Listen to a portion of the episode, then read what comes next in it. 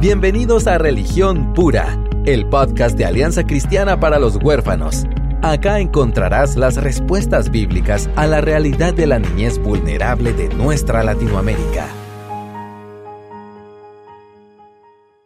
Hola, ¿cómo están? Mi nombre es Aisha López y estamos felices de reanudar un tema que comenzamos la semana pasada. Si ustedes no escucharon el episodio pasado, por favor regresen y escuchen el testimonio de Clara. Clara nos estuvo contando acerca de, cómo ella creció con algunas carencias emocionales que luego se trasladaron a su vida eh, pues como adulta, y joven adulta y con una carrera muy exitosa. Y, hasta cierto punto, Clara, era una vida muy soñada, o sea, una vida que para muchas chicas sería el sueño, o sea, poder tener un jefe que te diga, toma tus vacaciones porque trabajaste tanto y además tenés plata y vos decís, ok, me compro un boleto a París. Pero nos ha encantado cómo fuiste de sincera en decir yo fui miserable, o sea, tenía todo y no tenía nada. ¿Por qué? Porque mi, mi corazón estaba aún insatisfecho porque no habías, y como tú repetiste mucho eh, eh, las palabras de te viste al espejo, te viste al espejo. Y creo que es em, una buena figura pensar que abrir la Biblia fue lo que te obligó a verte al espejo. La Biblia es nuestro espejo. Y entonces al adentrarte allí, viste, viste por qué no estaba satisfecha. Y, en, y, fíjate, Clara, que con esa, digamos, con esa raíz sin ser tratada, ibas a seguir insatisfecha con esposo, con gemelos, con trillizos o con quíntuples, ¿verdad? Es decir, nunca va a ser suficiente. Entonces, David y yo tenemos ya varias preguntas que surgieron del episodio pasado y quisiera que David eh, comenzara, ¿verdad? Y quizás hay varios puntos claves. Uno es como la, la enseñanza y la cultura aún dentro de la iglesia con buenas intenciones en tema de la familia. Mm. Em, entonces, no sé, David, ¿por dónde querés empezar? Sí, o sea, yo pienso en muchas amigas tal vez, pero es que los hombres manejan la soltería de una forma muy distinta, ¿no? O sea, son como dos vías, este, pero yo creo que es igual de válido el camino. O sea, no es que los hombres no lidien con eso, pero lo hacen quizá de una forma muy diferente, ¿no? O buscan otras alternativas, no sé, ¿verdad? Como se dice este en, en inglés, como de settle. no sé, ¿verdad? O sea, lo veo que los hombres. Pues. Sí, ajá, o sea, lidian con eso de una forma muy diferente, pero, o sea, te pregunto, dentro, dentro de tu iglesia, eh, decías, yo creo que es muy típico, muy común, que había un enfoque en que tu vida se cumple, o sea, tu vida va en aumento y tú te casas, tienes hijos, después abuelos, y ese es el camino, el único camino que existe. Y si tú estás fuera de eso, algo está mal en ti. ¿Qué mensaje crees que se debería estar dando o cómo se podría estar enseñando algo distinto dentro de la iglesia cuando se habla sobre la familia? O quizás más completo, vea vos porque no es cerrado, pero es incompleto y demasiado simple. O sea, y sabes qué, qué, siento clara, o sea, o que es evidente, se nos olvida que el hombre más feliz y completo que terminó su trabajo sobre la tierra fue soltero. Nuestro Señor Jesucristo vivió una vida plena en soltería. Y el otro gran hombre del Nuevo Testamento, Pablo, vivió soltero. Entonces, como que se nos olvidara, ¿verdad? Totalmente. Yo creo que, no sé si sonará muy simplista, pero es que eso es lo que yo veo. El remedio que para las iglesias que quizá han cometido pues la, el error de enfocarse demasiado, de apuntar demasiado a formar familia, a casarse, etcétera, eh, es ver el evangelio, es enseñar el evangelio y es vivir ese evangelio, ¿no? Pudiera decir más cosas como prácticas, pero es que al final es, es bueno, el evangelio es práctico, pero al final es eso, o sea, cuando yo llego a mi iglesia, siendo pastor, siendo maestro, lo que sea, a la apunto a Cristo y le enseño que no importa en qué estilo de vida tengas o qué temporada de tu vida estés pasando, al final todo se reduce a la suficiencia de Cristo en ti y lo vivo yo también y tengo un fruto evidente para los demás. Yo creo que estas conversaciones también se hacen mucho más fáciles. El tema, yo creo es que, y lo digo con mucho respeto, es que, y me incluyo, como seres humanos a veces podemos estar, ser, misioneros o estar en liderazgo o ser pastores o lo que sea, y también caemos allí, también caemos en que la familia se vuelve todo, o que yo veo un temor muy grande de los pastores, sobre todo de jóvenes o de jóvenes adultos que, que están con este tema de que la gente no caiga en pecado sexual Y entonces se plantea como esta, esta idolatría al matrimonio, porque es lo que es. Eso es. Como la solución para guardar a tu rebaño el pecado sexual. Pero eso es grave y mentira y es falsedad, Clara, porque miren, si ustedes no siguen a la Alesura, por favor háganlo. Eh, reciente, en, pasadas semanas, eh, ella compartió, busquen en sus, en sus videos largos en Instagram, acerca de, todo este tema de, la, de, la, sexualidad, de la virginidad y todo este tema, y de cómo ella, ella de veras, en un video muy corto de 12 minutos, explica que ni siquiera lo de la pureza sexual se refiere a, un tecnicismo de, un acto con tu cuerpo, porque entonces lo reduce. Y por eso es que ves chavos que, o sea, si yo no miro, o sea, si yo no hago nada técnicamente, entonces miro pornografía, técnicamente soy virgen, no tengo pasado sexual. En fin, pero esto solo es una ilustración de un tema, este, por lo cual vemos que empujan el tema del matrimonio y luego entran al matrimonio con expectativas tan eh, distorsionadas, entramos, porque me incluyo, em, que es muy dañino. Y luego creas un ciclo. Y sabes qué, qué pasa? Entre más apuntas a Cristo al Evangelio, en cualquiera de las etapas de la vida, que vos sean niños, jóvenes, eh, ¿verdad? adolescentes, solteros, jóvenes, adultos, em, más sana va a ser la iglesia en su totalidad. Porque, fíjate, pues es un ciclo. Estás empujando que se casen que, y la meta es el matrimonio, la meta es que seas feliz y que la meta es que el esposo y el esposo y los hijos y eso entras al matrimonio con esa expectativa y como el estándar es la felicidad en, el, en la familia, cuando yo soy miserable, ¿a quién voy?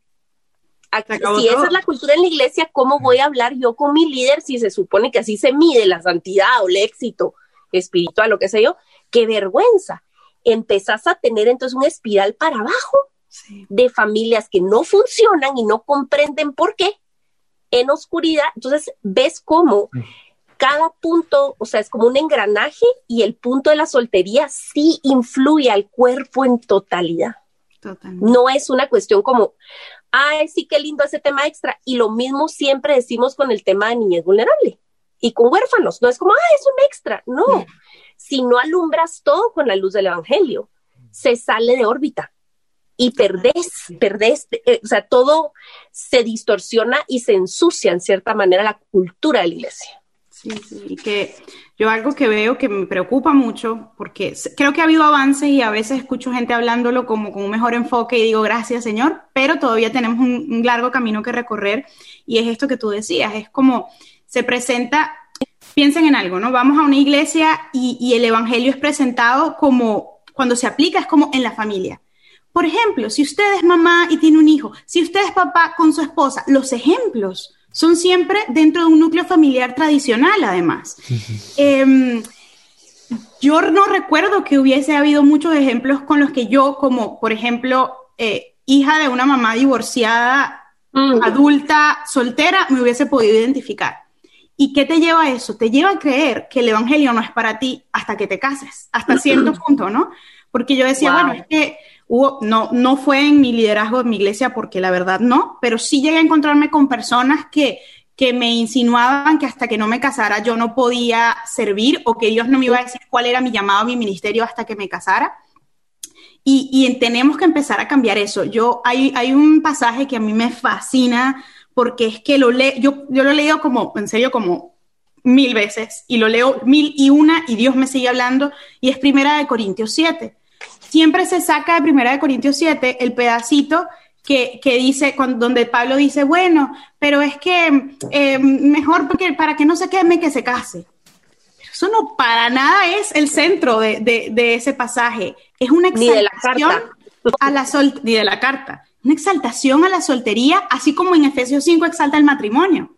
Entonces, eso es lo que nos tiene que llevar a concluir que tanto la soltería, el matrimonio y cualquier otra etapa que el Señor determine para nosotros, es un regalo y es una bendición.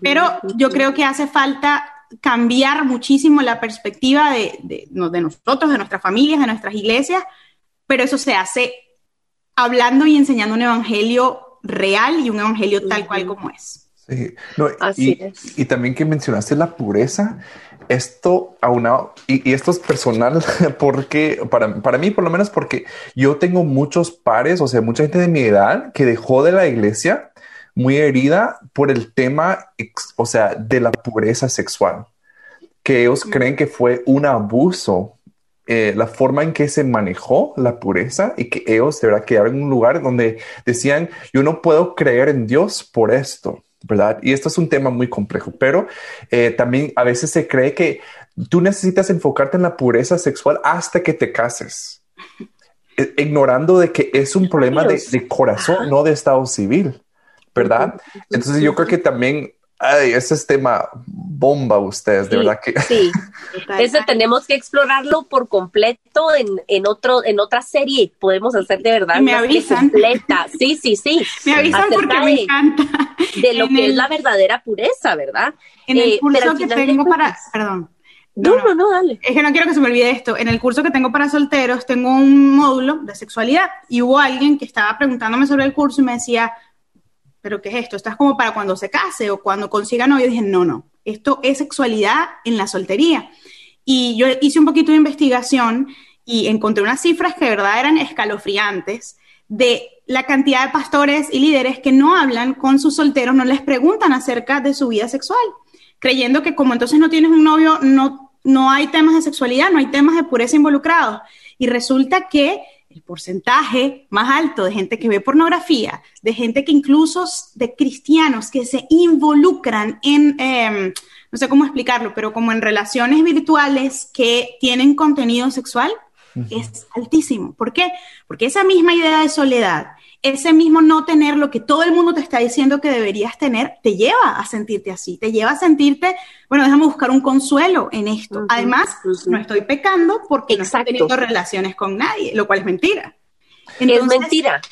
Es un tema grave y también he visto muchos casos de, de chicas y chicos que uno los ve, no, ah, es súper buen cristiano, no sé qué, nadie sabe qué está viviendo por dentro y de repente uno se extraña porque la persona de repente comienza una relación con alguien que no es creyente o comienza una relación y eh, cohabitan, se va a vivir juntos y todo el mundo dice, pero ¿cómo pasó de esto a aquello si era tan buen cristiano? Pero resulta que es que por dentro venían pasando un montón de temas no abordados, no, no conversados y no enseñados a la luz de la palabra. Entonces, esto, este tema da, pero para muchísimo, pero en la soltería es relevante. Sí, y, perdón, David, dale, mencionaste, Clara, sobre tu curso y les animo, de verdad que hace poco yo, eh, porque tenemos un amigo en común, Ana Ávila también ha estado con Clara y así yo me, me enteré quién es Clara. Y tiene como dos millones de seguidores en Instagram o algo así. Entonces yo me, también me volví uno de ellos. Para el mundo de Instagram, los cristianos somos chiquitos todavía, pero no, pero cuando vi que tiene un curso sobre esto, yo ¡ala, qué genial! Porque no solo es como que miro un video en Instagram y ya estuvo, o sea, hay un acompañamiento más serio, pero solo quería también enfatizar de que, y sí, yo creo que, o sea, tiene un costo, de verdad, vale la pena que inviertan en esto para que lo recomienden a sus, a las personas que tienen en su vida que son solteros, ¿verdad? Yo quiero, eh, o sea, animarlos a que sigan Clara en sus redes y vamos a dar más información, más información más adelante, pero también ese curso, por lo que yo he visto, también recomendadísimo. Pero perdón, Aisha, sí. No, no, no, Clara, a, partir de qué edad tú recomendarías que un chico o chica puedas, pueda meterse al curso? De 18 a 99 años, mayores de edad, sí. Perfecto, perfecto. Pero sí. Perfecto. Este, bueno, solo para no dejar el tema, el tema del curso. Pero este otro tema como central que tú tocaste y todo está relacionado realmente, pero esta, esta cultura dentro de la iglesia, esta enseñanza tan enfocada en la familia, en que tu realización como mujer tiene que divarse de esposa y madre, eh, junto con, con el, fíjate, miro yo cómo, cómo esto choca y entiendo también el lado de los líderes de tener temor por todo ese mundo feminista que está y por todo este tema de que no te cases y, y, contra la familia. Y queremos aclarar que nuestra posición, o sea, nosotros somos Alianza Cristiana para los huérfanos, somos pro familia, somos pro vida. Simplemente queremos dar un contrabalance y, crear un poco de tensión para que pensemos por qué creemos lo que creemos y por qué perpetuamos ciertas enseñanzas. A la luz de la palabra, las cosas son, ahí sí que qué buen nombre el que te puso tu mamá y tu papá, Clara. Hay cosas muy claras que no están con, grises. Este, y qué central es que nosotros no tengamos miedo de hablar lo que la Biblia simplemente dice. Mm sin temor a sonar como esto o como lo otro. ¿Qué dice la Biblia? Y a eso nos aferramos, ¿verdad? Y, quiero decirles, eh, el otro tema central que, que, noté que vos tocaste, el tema del corazón, ¿verdad? Y, estar satisfechos en Cristo. Si alguien no está contento con una carrera profesional, con trabajar en la ONU, con irse a París, no va a estar satisfecho con, como dije al principio, con esposo y con hijos. Em, Clara, ¿cómo, cómo podemos nosotros cultivar, cultivar esa satisfacción en Cristo? Mm. Yo no voy a mentir, yo pienso que con nuestra naturaleza y tendencia pecaminosa, que no se enseñorea a nosotros, pero que es nuestra tendencia, es difícil. Yo les, eh, el, episodio pasado y en este les he contado, sí, la suficiencia de Cristo, pero yo lucho con, en áreas de mi vida con eso.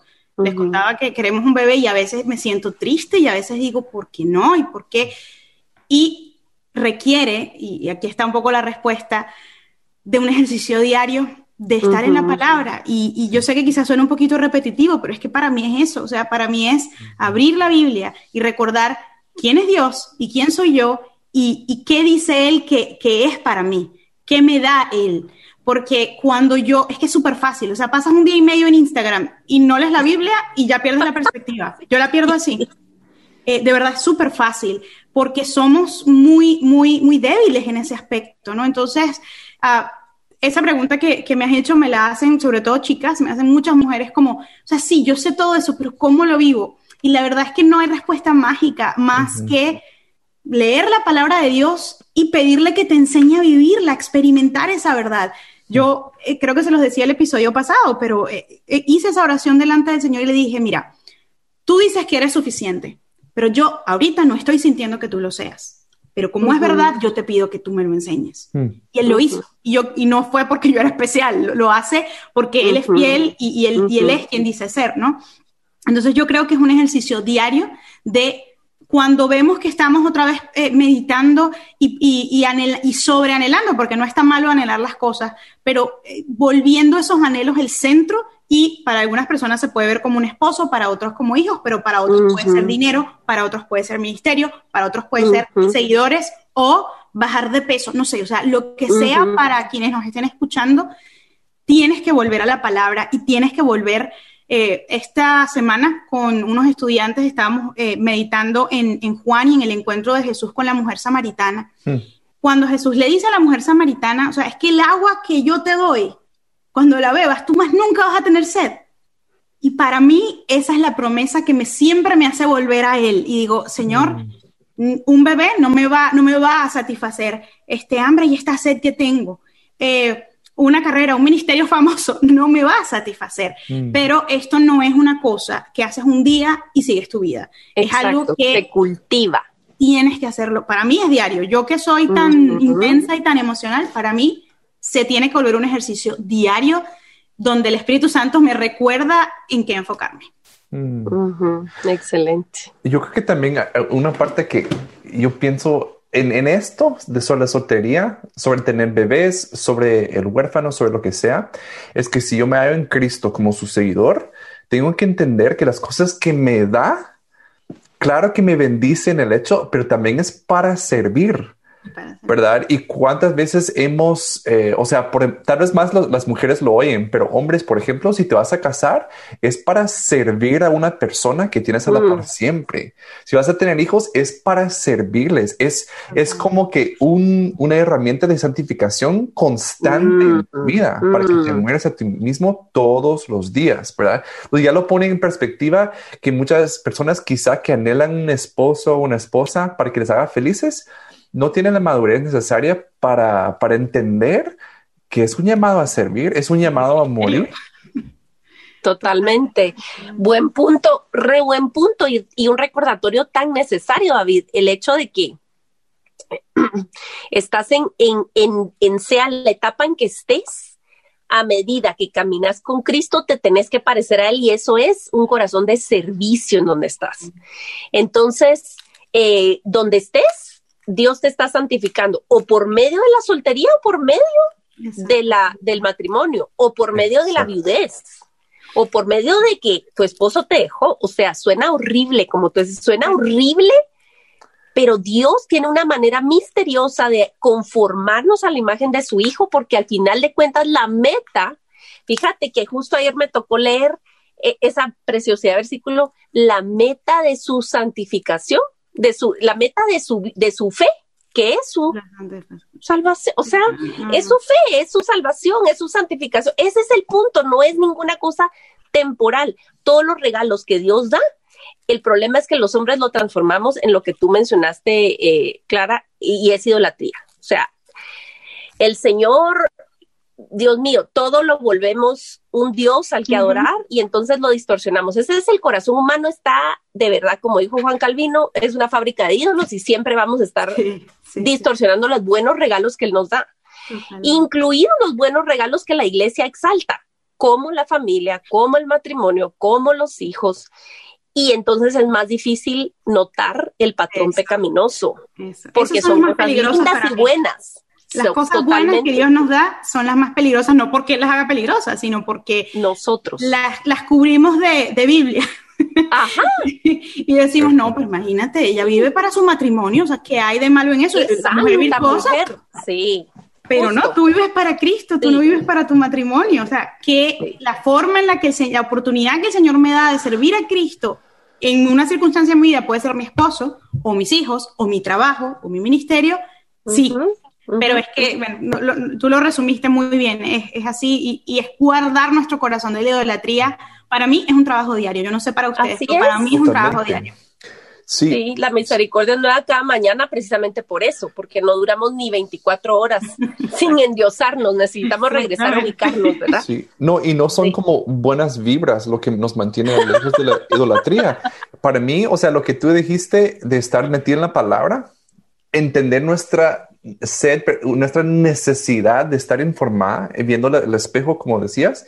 Y también, y quisiera preguntarte esto, eh, para mí la otra clave tal vez es como una comunidad fuerte en donde yo puedo confesar el pecado sobre esto y eso lo hablamos mucho con, con Aisha porque se ha vuelto algo tan importante para mi vida. Sí. Es estar, es la práctica de confesar el pecado y, y tener sí. esta comunidad fuerte. Entonces, ¿cómo ha sido eso de tener una comunidad fuerte en este camino de que tú ahora tienes esta perspectiva sobre la soltería? Bueno, para, voy a ser súper honesta, no, no sé si tengo como el mejor ejemplo de eso, no, no estoy diciendo como, ah, tengo una comunidad mala, no, sino que simplemente por las cosas que pasaron en mi vida, luego de, de como este descubrimiento que hice, empecé a tener mucho movimiento y me mudé mucho. Entonces, estaba en Venezuela, me mudé a Colombia, trabajé en Colombia, me casé, Luego nos vinimos, a los seis meses de casados nos vinimos a Canadá. Entonces, obviamente, esa consistencia comunidad no ha sido fácil. Mm. Sin embargo, claro, tengo gente en mi vida, por supuesto, porque es que nadie puede sobrevivir eh, eh, solo, ¿no? Ni que seas misionero, ni pastor, ni nada. Tengo gente en mi vida que, que me acompaña, sobre todo, pues, algunas mujeres que, a las que puedo, mm, a las que puedo admirar y con quienes puedo hablar. Pero eh, creo que parte de lo que hago va también orientado no solo a los solteros, sino a quienes acompañan a solteros. De hecho, no, no, se trata de publicidad, pero es que el curso está hecho para gente que rodea a solteros y para pastores y líderes, no solamente para solteros, porque la idea es que nos ayudemos a nosotros convertirnos en esa comunidad. Eh, yo tuve en mi época de soltería, pues muy buenas amigas, eh, les dije que tenía un pastor maravilloso, eh, que, claro, me ayudaron en muchos momentos de mi vida de ese camino. Y bueno, yo honestamente creo que mi pastor fue alguien a quien Dios usó para que yo no terminara de tomar las peores decisiones, porque sí, en un momento, pese a que él estaba tan metido en este tema de pareja, en un momento me dijo, Clara, la vida no es un novio, ¿no? La vida es Jesús, recuérdate. Entonces, como que a veces este sacudón, cosas tan simples como esas son capaces de, de, pues, de arrebatarnos del fuego, yo creo, ¿no? Pero creo que quienes están escuchando, que quizá no son ustedes los solteros, este mensaje es súper relevante para ustedes también, porque nosotros tenemos que convertirnos en esa comunidad que los solteros necesitan y podemos ser determinantes en las decisiones que esas personas toman. Yo creo que los solteros tienen que ser parte de la vida de los matrimonios y los matrimonios de los solteros. o sea, no puede ser, yo a veces me quedaba sola porque todos los mm. planes eran de matrimonio y era, uno, mi culpa, porque yo no quería, como que no, qué fastidio, ellos están en plan familiar y con sus hijos y, no tengo nadie con quien salir este domingo después de la iglesia. Y no, o sea, esa era mi responsabilidad. Pero las familias también tienen que aprender a, a, a tener comunidad con solteros sin hacerle sentir, bueno, ¿y cuándo traje el novio? No, no, o sea, aprendemos los unos de los otros. por favor, por favor, voy a aplaudir y voy a decir, retrocedan ese pedazo las veces que sea necesario. gracias por decirlo. Lo hemos dicho mucho y lo quiero subrayar. Pongan una, un, siempre tengan listo un plato extra, un puesto extra en su mesa. Mira, a mí me impactó muchísimo. Un, yo fui a un evento de, de, de TGC para mujeres hace unos dos, tres años y me metí a un panel sobre sexualidad.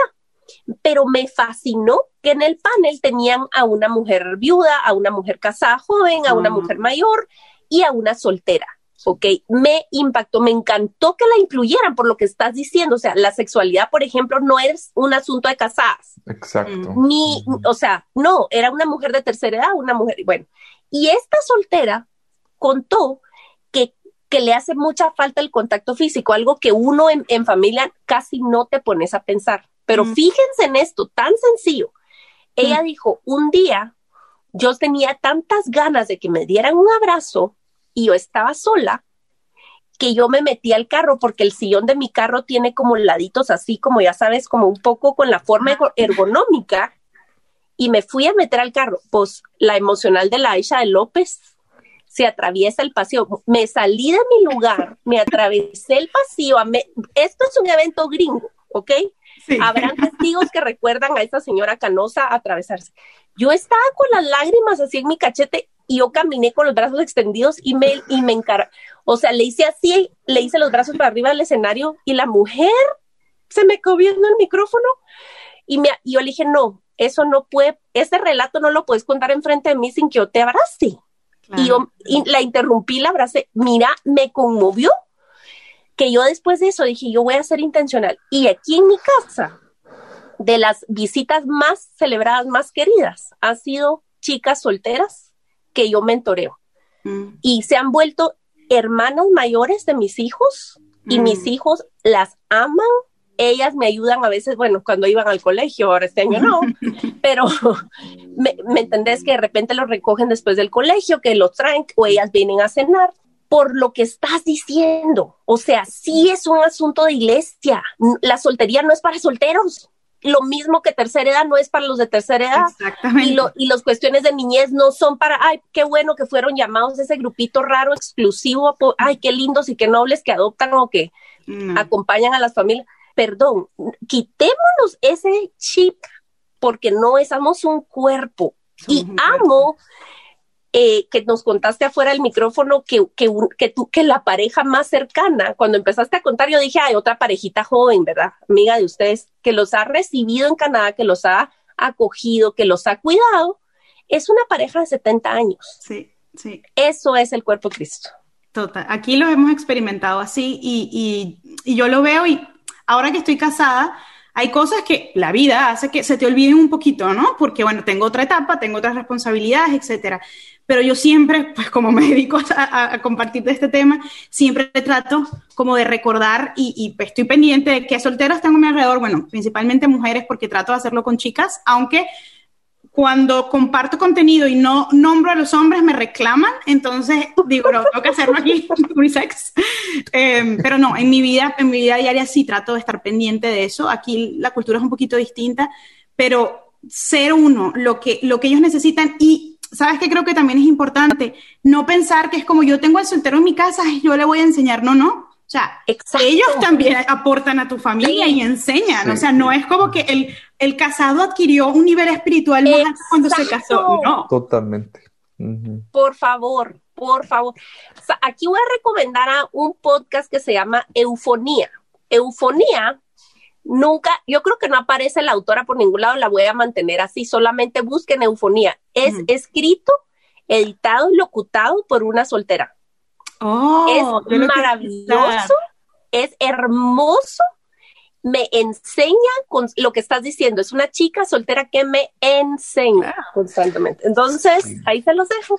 Pero yo creo que sí, en nuestro mundo cristiano tenemos esos como rangos, ¿no? que creemos como que los solteros deben sujetarse a los casados y, o sea, es una, es una noción bien, bien rara y como decía Clara, al fin y al cabo no es bíblico, o sea, tampoco podemos aterrizar eso en la Biblia. Pero también algo que me encanta que dijiste, Clara, que quitemos de nuestro lenguaje, que nos prohibamos a decir, ¿y el novio? ¿Y la novia? Por favor. Igual que, ¿y la bebé? ¿El bebé? ¿Y, y el hermanito? ¿El segundo? por favor, eso no ayuda a nadie. O sea, y es algo cultural quizá, pero no, ya no. ¿Querés que no te visiten? ¿Querés que no te visiten y te llamen? Aventate una de esas frases, a ver si te caes bien. Sí. yo quizá no tenga tiempo como de explicarlo mucho ahorita, pero yo también tengo una campaña, no sé si alguna vez la han escuchado, pero quienes me han escuchado varias veces ya saben que esto es como, si hay un lema en mi tema de soltería, es con el tema de la espera. O sea, yo tengo dos objetivos en la vida. Eh, predicar a Jesús y que la gente deje de decir que la soltería es la espera. Porque eso, yo no soy psicóloga, pero eso crea un efecto psicológico de que tú estás esperando algo. Entonces, no, que el Señor te fortalezca en la espera. Claro, todos tenemos épocas de espera en nuestra vida, obvio, pero si yo vivo esa época como la espera, estoy atribuyendo un peso y yo creo, es que lo viví yo, o sea, hay un efecto psicológico de que tú pones tu vida en pausa. En pausa, no estás disfrutando. Y eso es otra cosa que hay que cambiar del vocabulario y de la conversación. Tú no mm. estás esperando por nada, tú estás viviendo la vida, el regalo que Dios te da hoy. Y vendrán cosas diferentes, claro que sí, no sabemos, pero sabemos que Él es bueno. Y eso, bueno, es que hay mucho que cambiar en la forma en la que, en la que hablamos. Y ahorita que viene la Navidad, creo que eh, vamos a hacer, no sé, algún tipo de contenido especial para cómo responderles a las tías y a las abuelitas que nos van a seguir preguntando. Sí, un script Nosotros Sí. hemos creado contenido para, para guiar también conversaciones para las familias extendidas cuando conocen un niño que fue adoptado o que está en acogimiento precisamente porque esos encuentros santificadores, pues, ¿qué te diré? Cuando este podcast esté al aire, ya habrá pasado Navidad, pero entonces búsquelo, ya va a venir el Día del Cariño, ¿verdad? O estamos en alrededor del Día del Cariño. Amigos, fortalezcanse en el Señor y compartan este podcast. Todos lo necesitamos. Y no sé, David, si vos querés como ir terminando ya con algún eh, cierre, con alguna pregunta, con alguna invitación para Clara. Ajá, no sé a qué te refieres con eso, pero... para regresar. Ah, sí, claro. No, sí, yo creo que este es el comienzo, pero si tienes oficina en Callejón de las Trompadas, nos vamos a estar viendo más seguido, ¿no? Eh, pero de verdad les, les Solo estamos conociendo vecinos, fíjate. Eso ha sido la pandemia, conocer más vecinos aquí en este callejón. Sí, exactamente. No, pero de verdad queremos agradecer a Clara y otra vez les animo a seguirla en Instagram. Pueden suscribirse a su canal de YouTube. Todo se llama La Vida es Clara y la verdad que al principio no sabía cómo se llamaba ella. Yo solo, incluso nos decía a Aisha, mire, voy a hablar a La Vida es Clara. Creo que no se llama así, ella. Pero yo así te diré. Hay gente que me eh, dice, hola la vida, y yo, no. El otro día lo hice la, hice la aclaratoria y hay mucha gente que me invita a cosas y luego me escribe a los dos días, ¿cuál es tu apellido? Porque no tengo tu apellido. Entonces, bueno, sí, mi nombre no es La Vida, mi nombre es Clara solamente. Sí, Clara. Buenísimo. Y no, en Instagram, pero ahí sí, o sea, es como la vida es clara, ¿verdad? Eh, la vida es clara. O sea, el punto es que el, el, nombre como de este ministerio digital, no sé si es un ministerio como tal, es como la idea es apuntar a la gente a tener la vida clara. ¿Y cómo se tiene la vida clara? Con Jesús. Pero obvio, es un juego con mi nombre, ¿no? Porque no quería que se llamara Clara Bastidas, que es mi nombre, sino como que fuera un jueguito de palabras que le interesara a la gente. Excelente. Sí, buenísimo. Excelente. Muy excelente, de verdad. Me hiciste aplaudir, así que este es un episodio memorable. Eh, Dios continúe eh, de verdad expandiendo tu, tu, tu voz para la gloria de su nombre y definitivamente te tendremos de vuelta gracias por hacer el tiempo y gracias a toda la audiencia por escucharnos. Aquí nos estaremos primero Dios la próxima semana con otro episodio. Gracias por acompañarnos en Religión Pura, el podcast de Alianza Cristiana para los Huérfanos. Alabamos al Dios de la Biblia quien nos adoptó en Cristo para habitar en familia. Y agradecemos la generosidad de Radios Frater, quien nos recibe en sus estudios para realizar esta producción. Hasta la próxima semana.